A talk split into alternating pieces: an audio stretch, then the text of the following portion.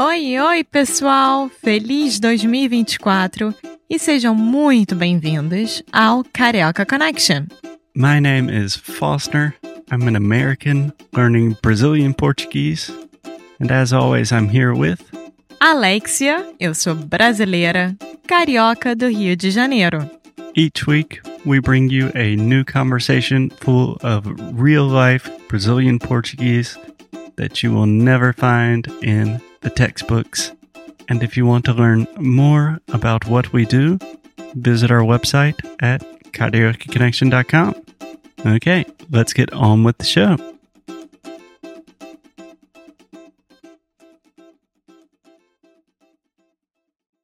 Oi, Alexia, tudo bom? Oi, Foster, tudo e com você? Tudo ótimo. Obrigado. Então, Alexia, hoje a gente vai falar sobre mim, né?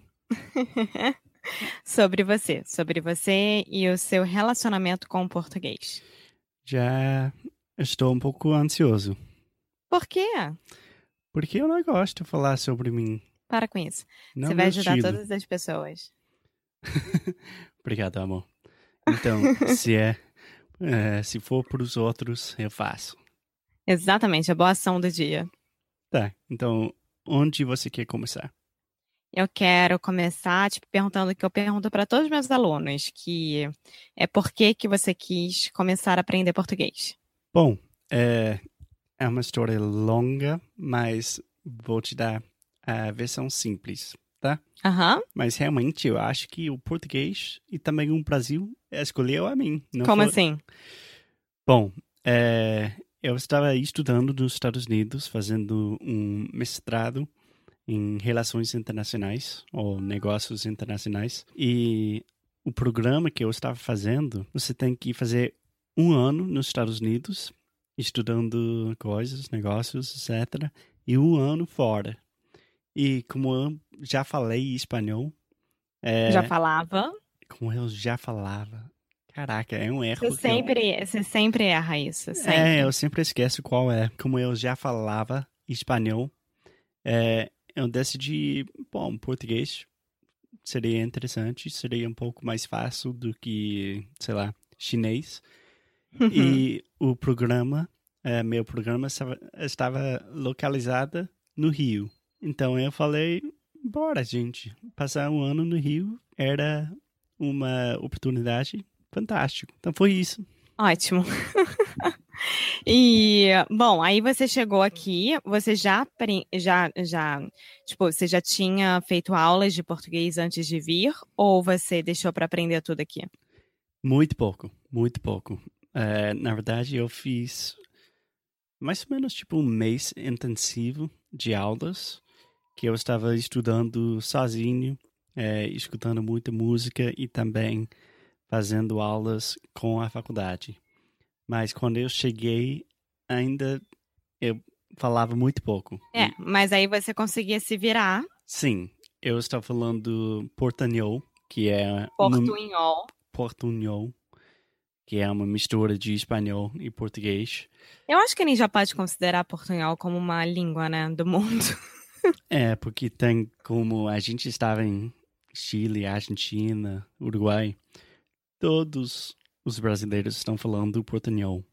Então, Inclusive eu. é, no começo, mas Sim. é, no final da viagem você estava falando espanhol. Obrigada. E aí você chegou com seu pouco conhecimento e você aprendeu português, assim, na marra, né? Como a gente gosta de falar. Na marra, quer dizer o quê? É, no dia a dia, nas experiências, sem ninguém te ensinando. É tipo na marra. É, sim, não. Eu estava fazendo aulas na faculdade, mas eu fiz eh, poucas aulas e eu diria que 90% do português que eu aprendi foi nas ruas, conhecendo gente e também coisas que eu estava fazendo sozinho, como escutando música e estudando pela internet. E, bom, e você veio com um grupo de amigos, né? Sim, de, eu acho que era um grupo de seis gringos, sim. E eles também aprenderam português que nem você? eles apren aprenderam português também? É a pergunta? Não É. entendi. Eles aprenderam português também, que nem você? Que nem você quer dizer o quê? Como você? Ah, tá. É, tinha muita variedade. Tinha, por exemplo, um cara que não falava nada e nunca aprendeu. E tinha uma menina, uma mulher que já era casado com Casada? casada com um brasileiro, então ela falava muito melhor comparada com o resto.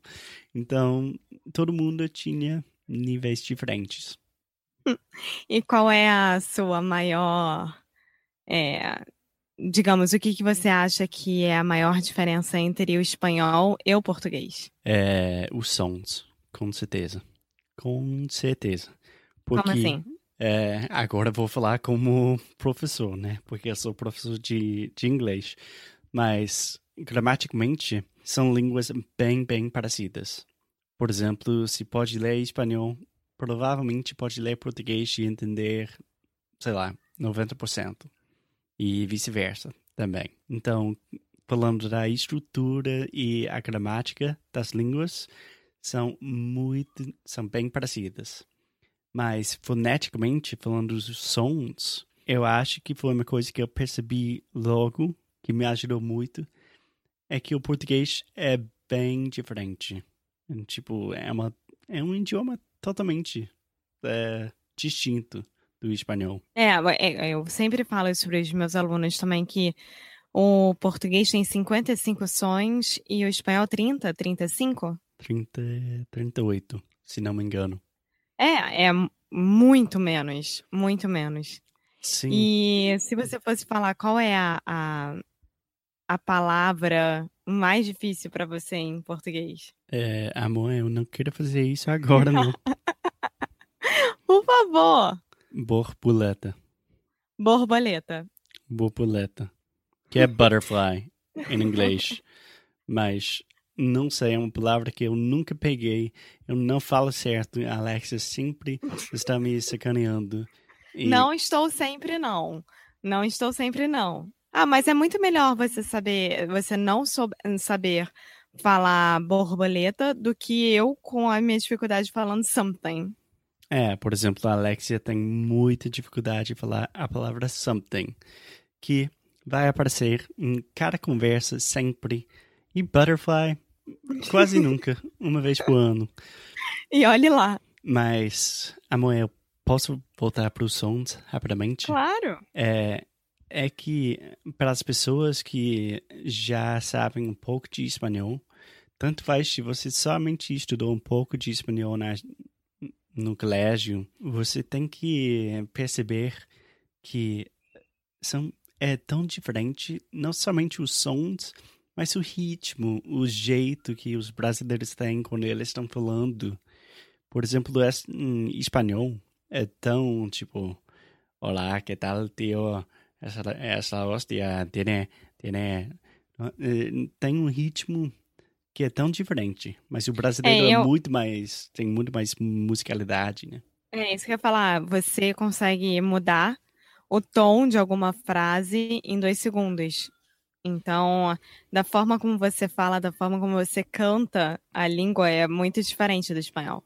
Exatamente. Por exemplo, se eu falar, eh, sí, sí, tío, es que te entendo perfeitamente.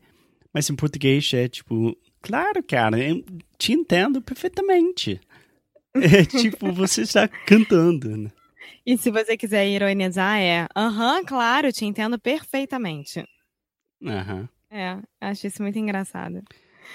Mas, enfim, e qual, qual conselho você daria para as pessoas que estão começando a aprender português agora e não sabem de nada de espanhol? que não sabe nada de espanhol. É. Bom, duas coisas. Se é a primeira língua, se é a primeira, segunda língua sua, quer dizer, é a primeira vez que você está aprendendo uma língua nova, é, é complicado, né?